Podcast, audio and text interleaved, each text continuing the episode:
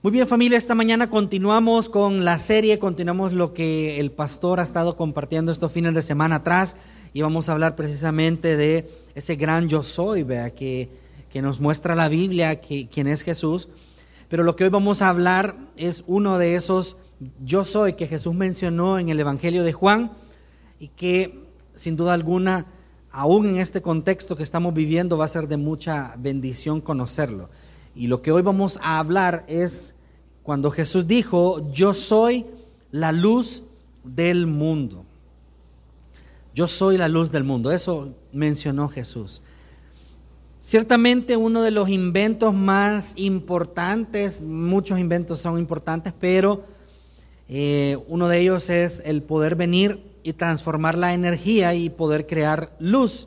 Creo que todos nos vemos beneficiados de la energía eléctrica, no solo para eh, conectar la refrigeradora, conectar otros aparatos, sino precisamente la luz, ¿verdad? De hecho, muchísimos años atrás, eh, obviamente siempre ha habido medios, siempre ha habido elementos que pueden iluminar en la noche, ¿verdad? No me refiero a los elementos naturales, sino, por ejemplo, candelas, eh, los candiles, ¿verdad? En los pueblos o muchos años atrás, ese era el método de poder iluminar. Realmente, antes, piense usted a qué hora se acuesta en la noche. Ah, no, hermano, yo a las 11, 12 y haciendo cosas, lavando, haciendo diferentes quehaceres. Pero antes no lo podía hacer, esas amas de casa, sino que a qué horas, no me vas a mentir los, los mayores, los más mayores, a qué horas se cenaba antes, por ejemplo.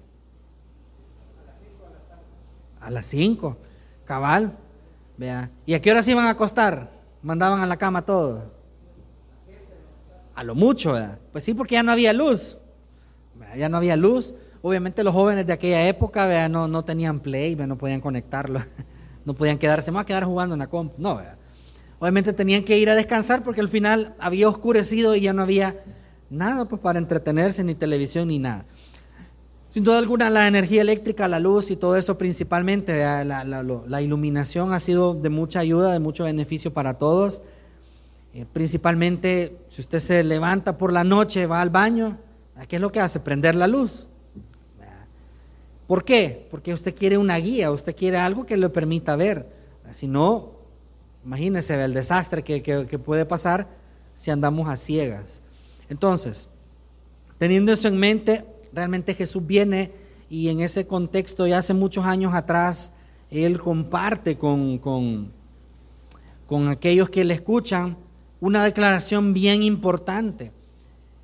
Y cuando Él le dice, yo soy esa luz, esa luz del mundo. De hecho, acompáñeme en su Biblia si no lo puede ver en pantalla. Ahí lo dice Juan capítulo 8, versículo 12, que es el texto clave en esta mañana. Juan 8:12 dice, Jesús, otra vez, perdón, Jesús les habló diciendo, yo soy la luz del mundo. El que me sigue no andará en tinieblas, sino que tendrá la luz de la vida. Detengámonos ahí.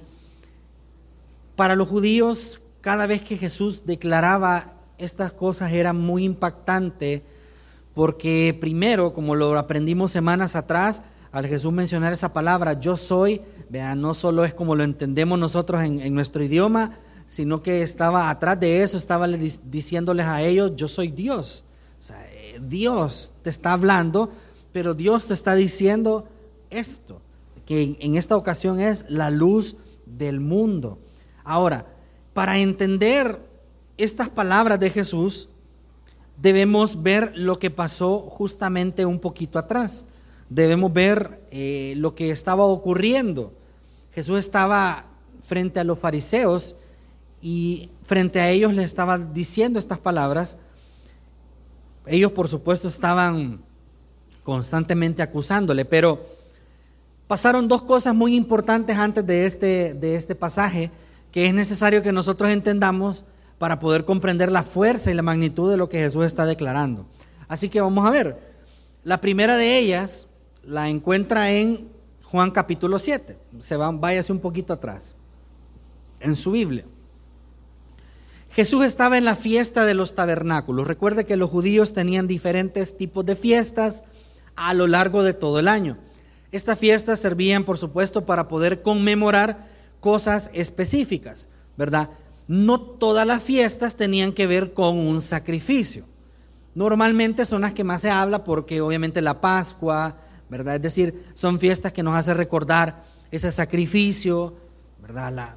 Lo, lo, que Dios ha hecho por el pueblo. Sin embargo, esta fiesta era un poco distinto. Pero vamos a leer el pasaje y luego explicamos. Dice versículo 28, Juan capítulo 7, versículo 28 dice, Jesús entonces, enseñando en el templo, alzó la voz y dijo, a mí me conocéis y sabéis de dónde soy, y no he venido de mí mismo, pero el que me envió es verdadero, a quien vosotros no conocéis. Pero yo le conozco porque de él procedo y él me envió. Entonces procuraban prenderle o arrestarle, pero ninguno le echó mano porque aún no había llegado su hora. Y muchos de, lo, de la multitud creyeron en él y decían, el Cristo, cuando venga, hará más señales que las que hace este, se pregunta. Jesús estaba en esta fiesta que es la fiesta de los tabernáculos. Estaba enseñando en esa fiesta y podemos ver en el texto que muchas personas empezaron a creer en Jesús, cosa que a los fariseos no les gustó, porque obviamente los fariseos pensaban que Jesús estaba engañando a la gente, pensaban que Jesús estaba eh, inculcando otras doctrinas. Por eso los fariseos querían arrestarlo. En, este, en estos pasajes de aquí en adelante, si usted lee el Evangelio, los fariseos empezaban a buscar un motivo, una razón para poder arrestarle y poder acusarle. Pero, como dice la palabra, en ese momento todavía no era la hora, no era el tiempo. Pero los fariseos tenían eso en mente. Entonces, eh, en esa misma situación, los, los fariseos enviaron a alguaciles o otras personas para poder arrestar a Jesús. Eh, y aún estos mismos alguaciles, si usted lee, el, termina de leer el capítulo 7, se va a dar cuenta que estos mismos alguaciles dijeron, no podemos porque él habla de una manera sorprendente, con mucha autoridad. Los fariseos inclusive le reclaman a los alguaciles, le dicen, y que ya creyeron ustedes también. Pues. Porque al final Jesús tenía mucha autoridad para enseñar. Ahora bien, usted se estará preguntando, hermano, pero ¿qué es esa fiesta de los tabernáculos? Es una de las tres fiestas más importantes en el pueblo y significa que todo varón eh, estaba obligado a poder ir a Jerusalén para celebrar, celebrar esa, fiesta. Esa fiesta tenía una duración de siete días. Eh, donde el primer día se constituía como día del Señor, es decir, ellos hacían una pausa laboral, para poder que en ese caso era domingo, de domingo a sábado, el sábado de por sí era día de reposo, pero ese día domingo se constituía para ellos un día como de reposo también. Y ellos debían traer ofrendas al Señor, ¿verdad? Debían enfocarse solo en Él. Y estas ofrendas podían ser ciertos sacrificios, pero también eran ofrendas pero la diferencia es que estos sacrificios no eran ofrendas por el pecado, es decir, no es como las otras fiestas que nosotros vemos que hacían el sacrificio del cordero para pedir perdón, sino que era una fiesta para expresar gratitud y adoración a Dios. ¿Por qué? Por la cosecha, Por, por lo que Dios les estaba proveyendo, pero también, como lo dice esa palabra, tabernáculos, ellos recordaban cómo en Egipto o cómo en el desierto ellos andaban en tiendas, ¿verdad? Recuerde que cuando ellos andaban en el desierto no tenían casa propia, ah, sí, aquí vamos a construir en medio del desierto, no, ellos andaban en tiendas, tabernáculos, era una tienda que ellos podían desmontar cuando caminaban y avanzaban, montaban sus tiendas otra vez. Eh, y ellos recordaban ese hecho. Ahora bien, hay algo interesante en eso. Y es que usted recuerda cómo Dios lo guiaba, cómo Dios guiaba al pueblo en el desierto.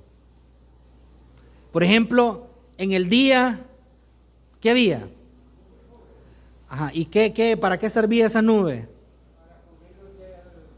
Claro.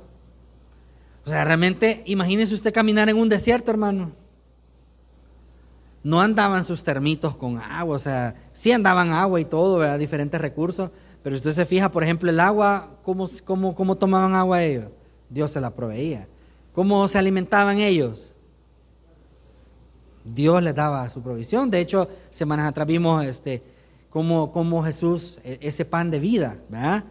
Pero como en el desierto, Dios proveyó de pan, Dios provee de codornices. Es decir, Dios siempre está cuidando de su pueblo. Pero en la noche, columna de fuego. Es decir, recuerden, vea un desierto totalmente oscuro, sin luz, pero al final no solo les proveía calor, sino también iluminación. Entonces, en esencia, esta fiesta, ellos recordaban el hecho de cómo andaban deambulando, cómo andaban en tiendas y cómo Dios ahí proveyó. Claro, en ese contexto ellos celebraban por la cosecha que Dios les había dado, pero remontándose hacia atrás, ellos pudieron pensar cómo Dios también proveyó, proveyó agua, proveyó alimento, sustento, cuidado, vea, proveyó, por ejemplo, que su calzado no se gastó, sus ropas. Es decir, esta fiesta era una fiesta de gratitud, era una fiesta en la cual ellos podían venir y este, sentirse agradecidos. De hecho, en ese mismo capítulo más adelante, usted va a encontrar cómo Jesús dice que aquel, aquella persona que cree en Él, de su interior correrán ríos de agua viva. Porque el agua es un recurso que, siempre pues, ha sido un poco escaso y más en un desierto, pero ellos podían tener en mente cómo Dios cuidaba de ellos. Entonces, ¿cuál era el miedo de los fariseos? Era que muchas personas estaban creyendo en Jesús. Jesús venía y se, ponía en el templo, como lo leímos, a enseñar. Y lo curioso es que las personas empezaban a creer en Él. Y Jesús empezaba a, a, predicarles, a enseñarles acerca del reino de Dios y la gente venía a Él. Ya los fariseos tenían esa envidia, por decirlo así. Ahora bien, eso pasó, pero pasó algo después. Y esto tenemos que entenderlo para ver la, fuerza de lo que Jesús dijo. Más adelante, vaya al capítulo 8, un poquito más adelante, pero váyase conmigo al, versículo 10. Pasó algo después de eso. Eh, téngalo ahí en su Biblia, ya lo vamos a leer. Los fariseos desean poner a Jesús a prueba y hacen algo. Es un pasaje que usted ya conoce. Eh, capturan a una mujer que es acusada de adulterio y se la llevan a Jesús. Le llevan a Jesús a esta mujer y le dicen, Jesús, mira, esta mujer la sorprendimos en el acto. Es interesante cómo la sorprendieron porque no, haciendo el paréntesis, realmente no sabemos si es algo que ya planearon los fariseos, si era algo, no sabemos, pero es un poco curioso cómo, cómo se andaban rebuscando los fariseos, ¿vea? Para, para, ah, busquemos ahí una adúltera. Y también lo curioso es que no llevaron a los dos, ¿vea? Sino que solo llevaron a la mujer. Pero bueno, el punto es que llevan a la mujer delante de los pies de Jesús y dice la Biblia que Jesús estaba tranquilo escribiendo en la tierra. Jesús, mira, la sorprendimos en el acto de adulterio.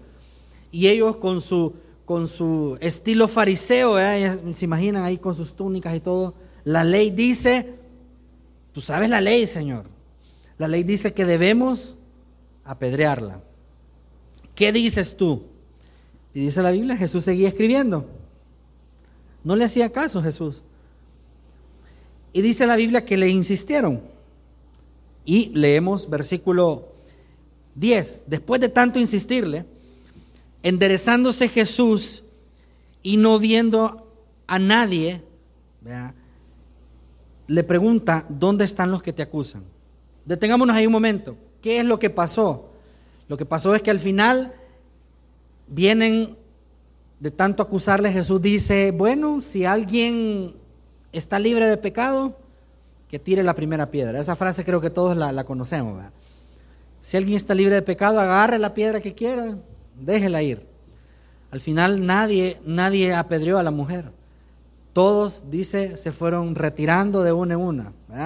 Se fueron retirando desde el más, los primeros que se retiraron, dice que fueron los mayores hasta los más jóvenes. No tuvieron nada que hacer. Es entonces cuando Jesús le dice a esa mujer, ¿dónde están los que te acusan? ¿Dónde están? ¿Ninguno te condenó? Le pregunta Jesús, versículo 11. Ella dijo, ninguno, Señor. Entonces Jesús le dijo, ni yo te condeno, vete y no peques más.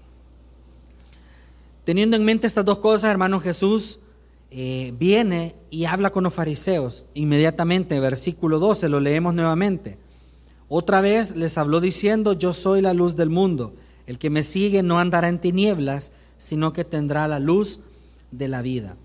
Los fariseos estaban ahí, obviamente, escuchando, tratando de poner a prueba a Jesús, tratando de, buscar una ocasión para poder eh, acusarle. Pero Jesús viene y les contesta ante eso con una declaración muy poderosa y él les dice, yo soy la luz del mundo. Ellos tenían en mente el hecho de esta fiesta, ellos tenían en mente cómo Dios, Dios mismo era el que los iluminaba, pero ahora Jesús les estaba diciendo a ellos, yo no soy una luz. No, Él les decía, yo soy la luz del mundo. Esa luz que en el pasado solo iluminó a un pueblo, solo iluminó a una pequeña persona, a una pequeña cantidad de personas en un desierto, pero hoy Jesús está diciéndoles, ya esto ya no es así, sino que yo soy la luz de todo el mundo, de toda la humanidad.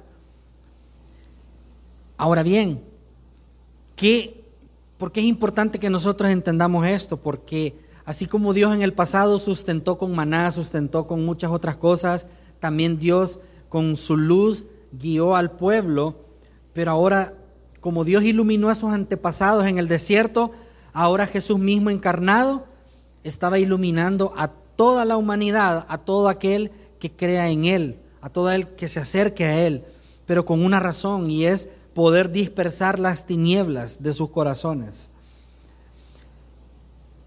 Jesús dice que es la luz de todo el mundo, de toda la humanidad. De hecho, la palabra mundo ahí en griego es cosmos, es todo, todas las personas. No está refiriéndose a un grupo de personas, no se está refiriendo solo a unos cuantos, se refiere a toda la humanidad para poder llevar a cabo esa misión que Dios le había dado.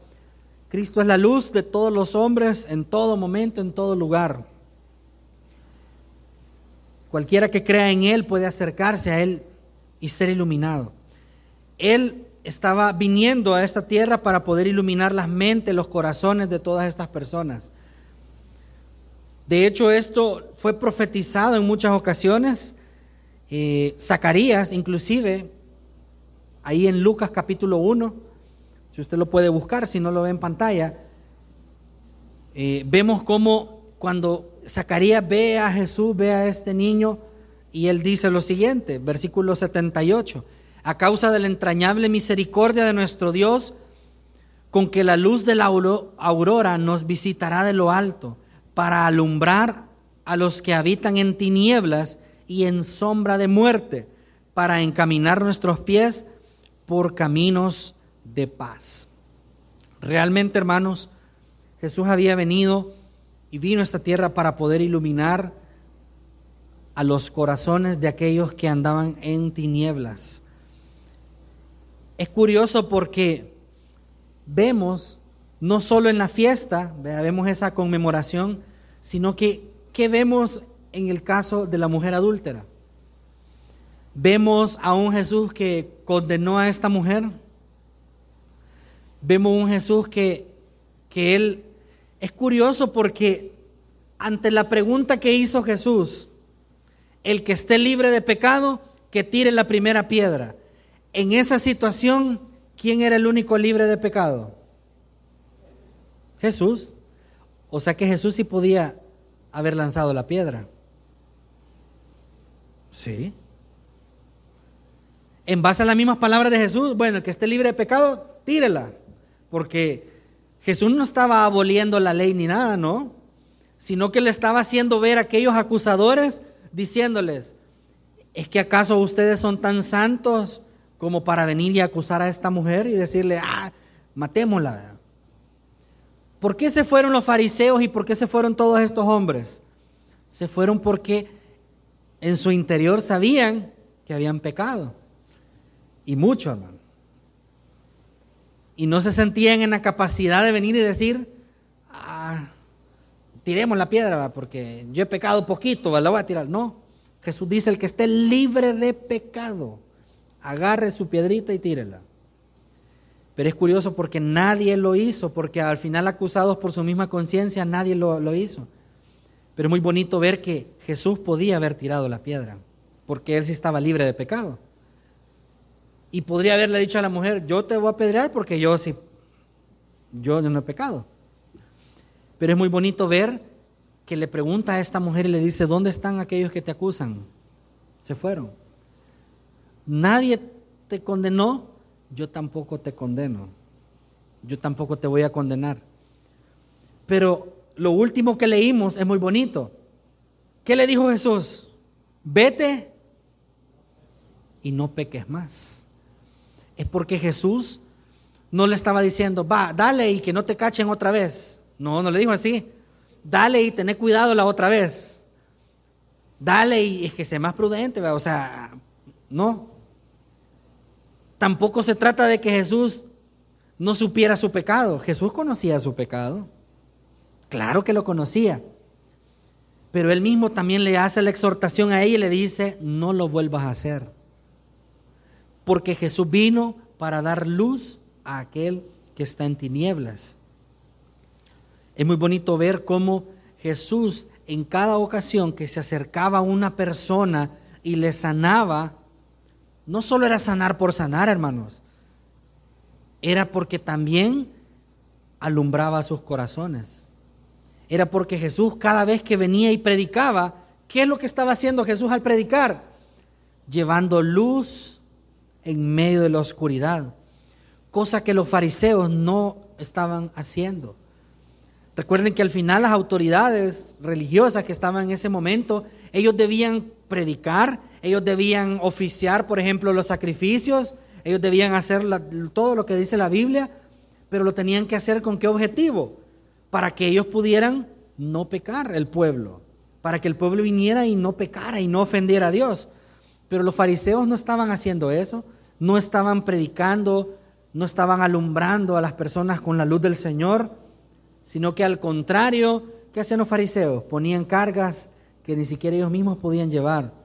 Y al final el pueblo no estaba en luz, sino que estaba en tinieblas. Entonces Jesús viene y con esta misión con el cual el Padre lo envió es poder venir y alumbrar a todo aquel que estaba en tinieblas. Esta mujer adúltera pudo encontrar no solo esa paz, sino que pudo encontrar perdón. Qué bonito es poder experimentar ese perdón de Dios, teniendo una acusación, teniendo una, casi una sentencia. Recuerde que todos hemos pecado, como dice la Biblia, y todos estamos destituidos de la gloria de Dios. Pero al venir Jesús, Él viene para poder alumbrar a nosotros y poder recibir ese perdón de Él. Al final, en la historia, vemos que esta mujer se convierte y es una seguidora de Jesús. ¿Por qué? Porque Jesús transformó su corazón y Jesús la alumbró. Y esto es algo que solo el Señor puede hacer. De hecho, quien nos tiene esclavizados a, la humanidad es el diablo, el príncipe de la potestad del aire, dice la Biblia. ¿Por qué pasan las cosas que pasan, hermano? Lo que estamos viendo ahorita. ¿Por qué hay maldad y por qué de repente se incrementan las muertes? ¿Por qué? Porque hay tinieblas. Debemos entender, hermanos, que afuera, allá, allá en las colonias que se ve bien tranquilo, pero hay tinieblas. ¿Por qué las personas matan?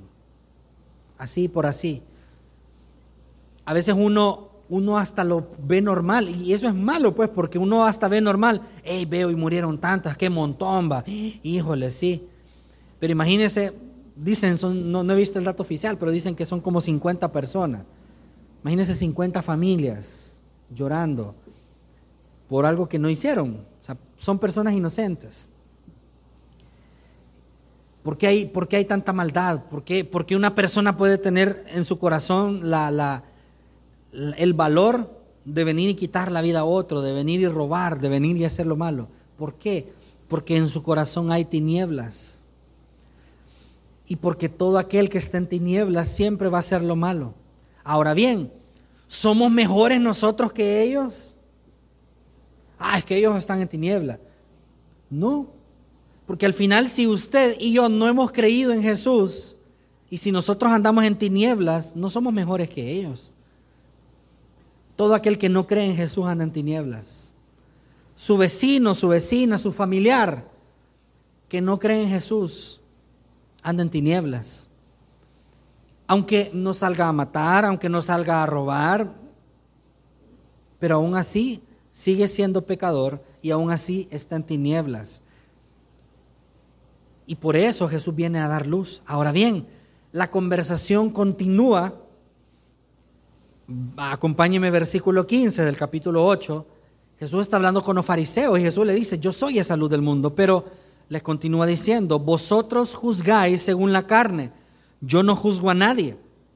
Y si yo juzgo, mi juicio es verdadero, porque no soy yo solo, sino que sino yo y el que me envió, el Padre. Y en vuestra ley está escrito que el testimonio de dos hombres es verdadero. Yo soy el que doy testimonio de mí mismo y el Padre que me envió da testimonio de mí. ¿Por qué Jesús menciona esto? Porque precisamente, seguramente los fariseos quedaron, como, como decimos en salvadoreño, quedaron picados, hermano. Así como no se la pudimos hacer. Pero Jesús les hace ver que ellos juzgaban como según la carne. Ellos juzgaban según, ah, no, matemos, vea, vimos un pecado, caigámosle. Ah, la ley dice eso, entonces destruyamos. No. Pero dice Jesús que Él juzga, dice que Él con un juicio verdadero. Y obviamente le está diciendo, recuerde que para todo juicio, esto es algo, esto es algo que tiene que ver con el Antiguo Testamento, con una parte judicial y es que para que haya una acusación no, no, no solo debe haber una persona. O sea, una persona sola no puede venir y decir, ah, mira, yo te vi que hiciste esto. ¿Por qué? Y de hecho hoy en día lo podemos ver también. Usted puede ir a acusar en la fiscalía a una persona, pero ¿qué tiene que tener usted? Pruebas. Y si no tiene pruebas, ¿qué tiene que tener? Testigos. Ah, que personas que digan, yo vi, yo puedo decir que es cierto.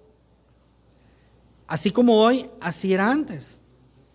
Para poder venir y decir, ah, ahora, los fariseos le decían a Jesús, pero ¿por qué hablas así? ¿Quién, con qué autoridad? O sea, ¿quién, quién da testimonio de ti? Y Jesús les dice, yo doy testimonio por mí y el Padre también da testimonio por mí, así que ya somos dos. No solo hablo por mí mismo, dice Jesús, sino que el Padre que me envió da testimonio de mí. Entonces, obviamente los fariseos desconocían totalmente la misión de Jesús, desconocían totalmente eso. Y es que el Señor deseaba traer luz a todo un pueblo, a toda una nación. Ahora bien, hermanos, ¿qué tiene que ver esto con nosotros? ¿Qué tiene que ver todo esto? Es entender, familia, que Jesús vino como esa luz verdadera, a poder alumbrar de hecho, esa palabra es clave. El que me sigue no andará en tinieblas. Jesús estaba viniendo a la tierra para poder predicar y las personas pudieran seguirle a Él, para que las personas se pudieran acercar a Él, para que pudieran encontrar ese amor y ese perdón. De hecho, en contraste con los fariseos, ellos juzgaban, eh, ellos, ellos hacían un juicio no importando el corazón de las personas. Los fariseos no preguntaron, ¿será que cómo podemos restaurar a esta mujer que ha pecado? No, démosle. Pero Jesús se interesaba en el corazón de las personas. Jesús se interesaba en poder venir y poder consolar y poder animar y que estas personas se pudieran convertir. Ahora bien, entonces, ¿qué Dios nos quiere mostrar? ¿Qué Dios nos quiere mostrar a nosotros? A cada uno de nosotros que estamos aquí hoy.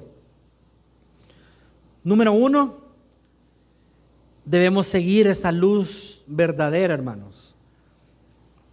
La palabra el que me sigue tiene que ver con obedecer e-, ese mandato, es como una orden. Y si usted y yo somos discípulos de Cristo, debemos seguirle a Él con toda nuestra alma, con todo nuestro cuerpo, con todo nuestro ser. No podemos seguirle a medias. ¿Verdad? Cristo no puede ser solo un salvador, sino que Cristo también debe ser el Señor. Así como no solo Jesús venía y predicaba y, salvaba a las personas y ahí quedó todo, sino que también Cristo se convertía en el Señor de estas personas. Hermanos, nosotros no solo venimos a la iglesia para, ah, sí, yo es que yo, yo oré, hermano, yo me arrepentí de mis pecados y Él es mi Salvador. Sí, Él es nuestro Salvador, pero también es nuestro Señor. Y que Él sea nuestro Señor implica que nosotros debemos obedecerle a Él, debemos seguirle a Él, debemos venir y dejarnos alumbrar por esa luz que es Jesús. De hecho, Jesús mismo en Juan, usted lo puede encontrar ahí en el capítulo 1, dice que esa luz verdadera, esa, la, en él estaba la vida, dice. Y era la luz de los hombres. Es decir, Jesús alumbra con él mismo a aquel que está muerto y a aquel que está ciego espiritualmente, aquel que no tiene nada que ver con la luz. Jesús nos imparte vida, Jesús a usted y a mí nos dio vida, hermanos. Y por eso es que estamos acá. Pero nosotros debemos seguirle a Él. Esa luz que nos alumbra, nosotros debemos seguirle a Él. Debemos creer en Él como, como esa luz preciosa que nos alumbra. Y ahora nosotros nos convertimos en hijos de luz, nos convertimos en hijos del Señor, para ya no andar en tinieblas. Y eso es lo segundo que vemos en ese pasaje no andemos más en tinieblas. Yo no sé cómo usted ha venido hoy, esta mañana, aquí a la casa del Señor, pero este mensaje no solo es para, ah, sí, aquel que está perdido, ah, sí, aquel que, que está allá afuera, sí, hermano, aquel que, que no cree en el Señor. Claro, debemos ir y predicarle a esas personas. Pero también nosotros debemos entender que ya no podemos andar más en tinieblas. esta poderosa enseñanza de Jesús nos hace ver que esa luz nos ilumina. Y algo muy poderoso de la luz, si usted entra a un cuarto, ¿verdad? cuando usted llega de noche a su casa y usted enciende la luz, ¿qué pasa con la oscuridad? Se va. No hay oscuridad. Si un cuarto está totalmente oscuro, pero usted enciende la lámpara de su casa, de su cuarto, se va a la oscuridad. Es que no puede haber mitad y mitad, ¿verdad? Y eso mismo con el Señor. Si usted y yo hemos creído en el Señor, hermanos, ¿cuántos creen en Jesús? Amén. Qué bueno. Pero si usted ha creído en el Señor, ¿Puede haber oscuridad en su corazón? ¿O debería haber oscuridad en su corazón? No, hermano. Porque la luz del Señor no es una luz suave. No es como esas lamparitas que venden. Te vayas a un gran bosque con una lámpara chiquita. No, no alumbra casi. Esa no es la luz del Señor. La luz de nuestro Señor es imponente. Cuando Él llega e ilumina un corazón, lo hace completamente, lo transforma. Él ilumina. Y esa luz que ilumina hace que las tinieblas huyan y se vayan. Por eso la exhortación, hermanos, no solo es a que eh, sí, no hagamos cosas malas, no. Tenemos que entender que Jesús es nuestra luz, que ilumina todo nuestro ser y nuestro corazón. Jesús es esa luz del mundo, pero no es una luz, uno, uno lee el texto y uno dice, ah, sí, ilumina todo el mundo. No, Él ilumina individualmente cada corazón. Cada persona que viene y cree en Él, Dios la ilumina. Y al iluminarla, ¿qué hace? La transforma, la viene y convence de pecado. Es lo que hace el Espíritu Santo cuando viene al corazón de alguien. Nos convence de pecado. Y una vez que hemos creído en Jesús, ¿qué hace Dios? Usted y yo queremos pecar, el Espíritu Santo viene y nos incomoda, ¿sí o no? Y nos dice, no, eso no. Y cuando hemos pecado, ¿se siente bien o se siente mal? Claro, nos sentimos mal. Pero ¿por qué nos sentimos mal? porque sabemos que le hemos fallado al Señor. Pero qué bonito es que cuando pecamos, no está Jesús levantando la piedra. Ah, pecaste otra vez. Yo ya te salvé. Hoy sí te toca pedrada. No. ¿Qué hace el Espíritu Santo? Acércate otra vez. Acércate a Jesús. No peques más. ¿Qué pasa cuando viene el acusador y ya siendo cristiano usted y yo, ah, pecaste? El, el diablo hace eso. Ya no, pecaste, ah, te vas a morir, Dios te va a abandonar. No, eso es el acusador, el acusador pone el dedo en la llaga. Pero qué bonito es saber que Jesús como nuestra luz es también ese abogado que nos dice, ven, acércate, no peques otra vez, vení, acércate es que ese mismo amor que Jesús mostró para con la mujer adúltera es el mismo amor que Jesús muestra para nosotros hoy. Y esa luz, hermanos, esa luz que ilumina todo nuestro ser. Lo que Dios desea hacernos ver a nosotros es que no andemos más en tinieblas, hermano. Que podemos dejar ese pecado. De hecho, acompáñeme, Juan capítulo 3.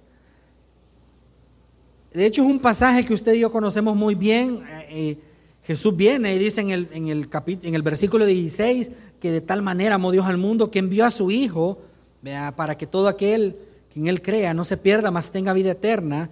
Pero mire lo que dice la Biblia en el verso 19. Y esta es la condenación. Dos puntos. Nos va a definir la Biblia qué es la condenación. Que la luz vino al mundo. ¿Quién es la luz? Jesús. Pero esa luz cuando vino al mundo, dice que los hombres amaron más las tinieblas que la luz, porque sus obras eran malas. Porque todo aquel que hace lo malo aborrece la luz y no viene a la luz para que sus obras no sean reprendidas. Mas el que practica la verdad viene a la luz para que sea manifiesto que sus obras son hechas en Dios. Hermanos, ya vamos a ir concluyendo, pero debemos entender que en qué consiste esa condenación. La condenación no consiste, como lo vemos en Juan 8, que Jesús le dijo a la mujer, ah, yo tengo la potestad para juzgarte, pecadora, adúltera, te voy a fulminar. ¿No? La condenación es que esa luz que vino al mundo alumbró a la humanidad, pero los hombres pueden amar solo una cosa. Usted y yo podemos amar solo una cosa. O amamos a Dios o amamos al mundo. No hay para dónde. No podemos amar mitad y mitad. No, hermano, es que yo amo a Jesús, pero, pero también amo aquí mi pecadito. ¿va? No se puede, hermano. O amamos a Dios o amamos al mundo. Y claramente la Biblia dice que si un hombre, refiriéndose a la humanidad, ama más el mundo, significa que ama más las tinieblas. Pero ¿por qué pasa eso? Porque las obras son malas. Y es que eso hace la luz. La luz expone. Si, si nosotros tenemos desordenada la casa, cuando hay luz poquita no se nota. Pero ¿qué pasa si ponemos reflectores tipo, tipo hospital? Usted va a encontrar hasta lo, hasta lo más sucio, así, ¿verdad? Porque la luz expone aquello que está mal, nos hace ver claramente. Y eso pasa con el ser humano. Cuando la luz viene, que en este caso es Jesús, viene al mundo y nos ilumina, lo primero que va a pasar es que va a exponer aquello malo que hay en el hombre. ¿Por qué pasó en Edén, por ejemplo? Si usted ve con Adán y Eva, pecaron. ¿Qué hizo Adán y Eva? Se fueron a esconder. Cuando Dios habló, hey, ¿dónde estás Adán? ¿Por qué se escondió? Porque sabía que habían pecado nos cubrimos. Y, Dios les dice, ¿y por qué se esconden? ¿Por qué se cubren? es que tuvimos vergüenza. Es que eso hace la luz, expone. Y es cierto, da pena, da vergüenza. Sí. Cuando nuestro pecado es expuesto, sí, es cierto, hermanos. Puede avergonzar, puede decir, no, qué sucio soy, qué, qué impuro soy. Pero el objetivo de la luz no es para que Jesús se va a burlar de nosotros. No.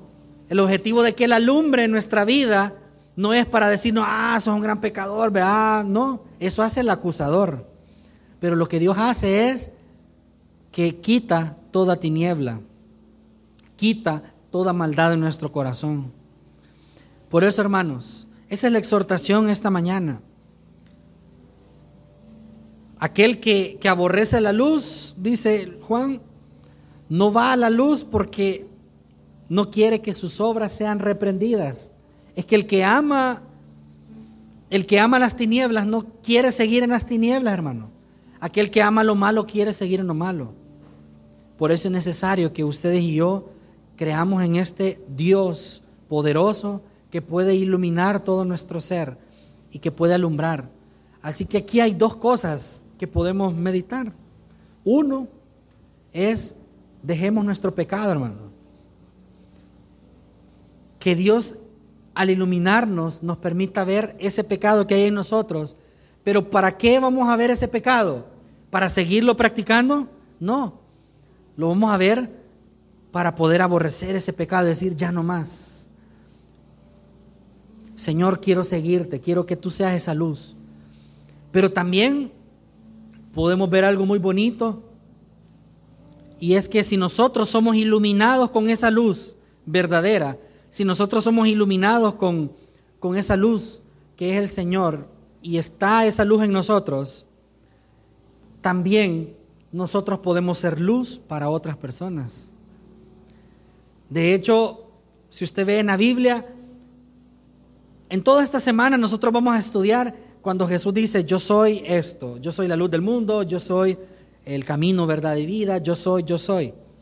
Pero si usted se fija, esta, esta declaración es la única declaración en la cual Dios dice que Él es la luz, pero también dice, ustedes también son la luz. Nosotros no somos pan de vida, nosotros no somos la resurrección y la vida, no. Ese es Jesús. Pero esta es la única en la cual Jesús dice, yo soy la luz del mundo, pero allá en Mateo Jesús nos dice a nosotros, ustedes también son la luz del mundo. Es porque Dios quiere que al iluminar nuestros corazones, nosotros también llevemos esa luz a otras personas. Y eso es lo que nosotros debemos venir y también hacer.